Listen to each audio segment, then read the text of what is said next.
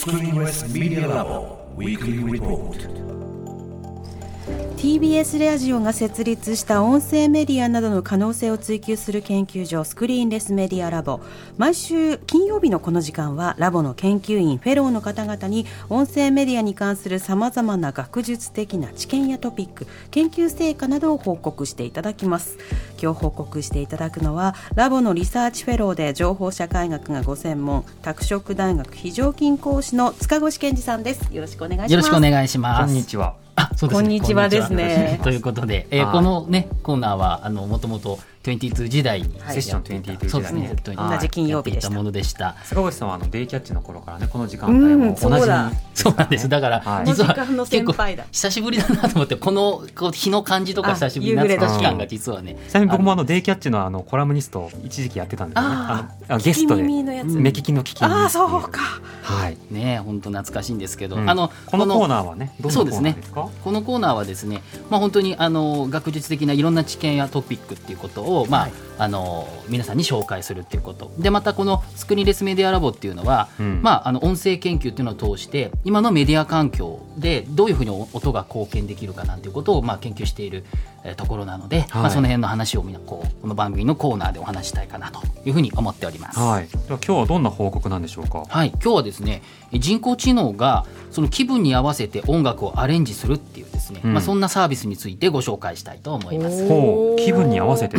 はい、あの私たち聞きたい時って音楽聴きたい時自分でこの曲この曲って基本は押しますよね。うん。えまあそれはやや手間だったりしますけどね。そうですねえーそれが楽しいいやあのどれ聞きたいかわかんない時あるじゃない？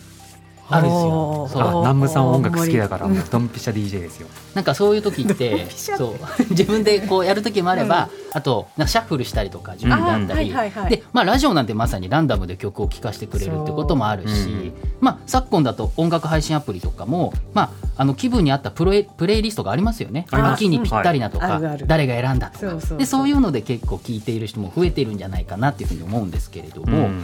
まあ、やっぱり自分で選択するっていうのは大事になってるわけですよね。はい。だけどもまあ自分で選択しなくても、まあ、状況に合わせて音楽流してくれたらいいなっていうことを考えた人がいまして、うんでその方がですね作曲家でチェロ奏者のフィリップ・シェパードさんという方なんですが、はい。この方がですねあのアップルの Siri を開発したエンジニアの方と共同で、はい。あのライフスコアっていうですね人工知能を利用したサービスっていうのを、まあ、作ったんですね。ライフスコア。はい、ライフスコア、カタカナでライフスコアっていうものなんですけれども、まあうん英語か、英語なんですけれども、このライフスコアはですね、あの音楽家の人たちがもう事前にこう音楽を収録してストックしているんですね。はいたくさん撮ると。うんで、この音楽を人工知能がもうその時々に合わせてアレンジしてくれるっていうそういうサービスなんですね。ん？あこのアレンジって、はい。いろんな曲をその時にかけてくれるってことじゃなくて、うんその気分に合わせて曲がそこでできるって曲そのものことそうあのあ基本の曲があるわけですよね。はいはい基本収録したそのなんとかっていう曲ミがあるんですけどックスみたいなことですか？その時に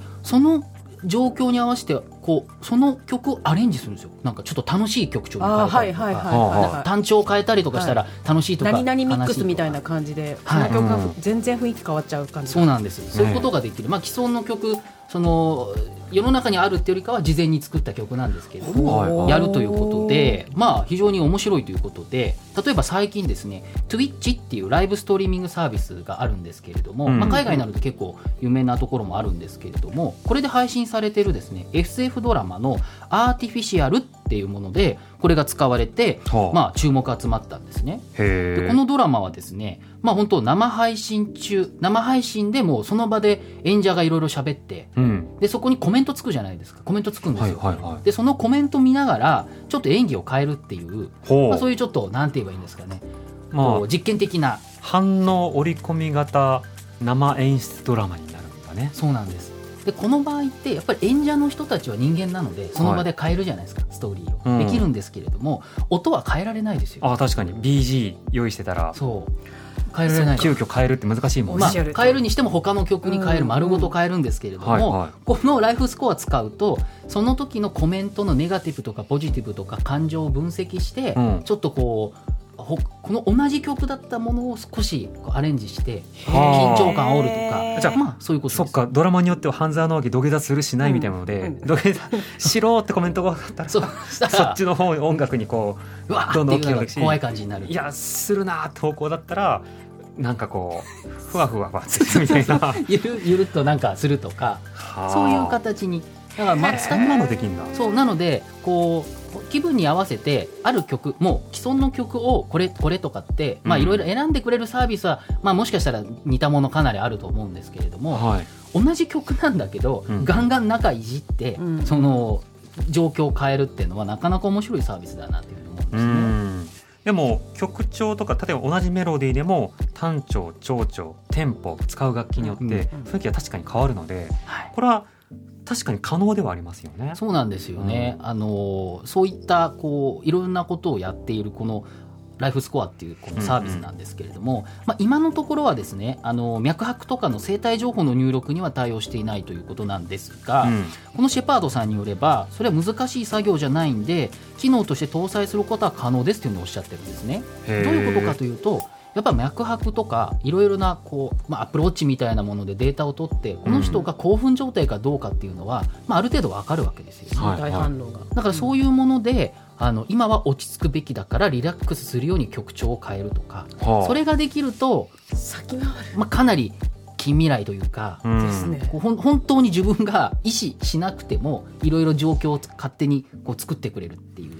なんかでもそこまで操作されるってでももうちょっとなんかおお音楽ってほどじゃなくても効果音とかさ、うん。なんか自分の中で本読んで分かったって本閉じた瞬間にレベルアップの音が鳴ってくるか。ラーンって。あそれはちょっそうと気いうこと分的にとかはうんなんか楽しめるかもしれないよね。いろんなねだから可能性はあると思うんです、うん。でそのさっき言ったそのアップルウォッチとかのウェアラブルデバイスで生体情報をモニタリングするとかっていうのは、うん。まあ、昨今ちょっと流行りでもあって、まあウェアラブルデバイスって体に装着できる装置のことね。なんですね、うん。でこういったものはあの quantified self あの定量化された自己っていう呼ばれていて、はい。アメリカなんかではこういう運動もあったりとかして、うん。まあ、要するにパーソナルデータを全部データ化して、それをまあまあ、いいことに使いましょうっていう、まあ、運動だったりするわけですそのね。人向けに取られたいろんなデータでその人に向けたいろんな使い方ができるということですね。そうですね、まあ、まさに、あまあ、あのアップルウォッチなんかだと、うん。そのあの心臓の病気のこととかを早めにチェックして教えてくれるとかいうサービスなんですが、はいはい。うんこれを、まあ、音楽音環境でも、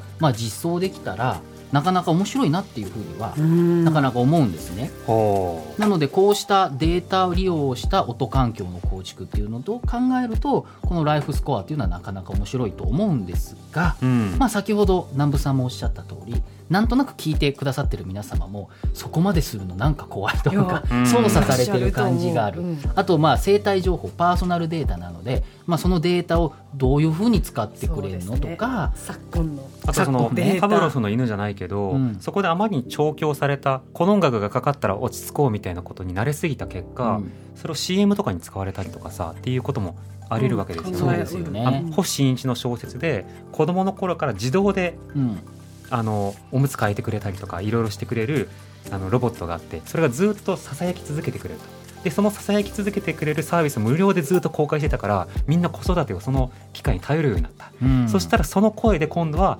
CM を始めるようになって、うん。その商品が爆売れするようになりましたっていうディストピアが描かれてたんだけどそうですよね。使われ方次第ですよね。使われ方次第。本当に便利になるんですけれども、うん。逆に言えばそういったサービスなかったら何もできなくなっちゃうみたいな、うん。まうんあ、ひどく言えばですね、まあ、そういった可能性だってないことはないわけですよね。うん。でそういうふうに考えてみるとあの、まあ、このコーナーなどではやはりですね音の研究を通して我々便利になったり、うん。あの非常に、まあ、福祉に使うとかですね、うんうんうん。あのそういった、まあ、コーナーでお話いろいろすることもあるんですけれども、はい。非常に今の情報技術って本当にあの聴覚障害ある方とか視覚障害ある方には非常に便利になっていて、うん。まあ、非常に面白いなと思う一方で今おっしゃったようなじゃあこれからどうやって使っていけば本当の意味で私たちのこう全体の意味での環境バランス、うん豊かさとか幸福とか。豊かさにつながっていくかっていうことは私たち、まあ、もう少し考えていくべきだなと思うので、うん。その辺も含めて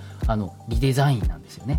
デザイン、うん。うん。認識している以上に音との距離感私たち密接ですもんね、うん。うん。というわけで週に1回このコーナーではね音にまつわるいろんなはい。研究状況を報告してもらいます。はい、はい塚越さんありがとうございました。来週もぜひよろしくお願いします,、はいお願いします。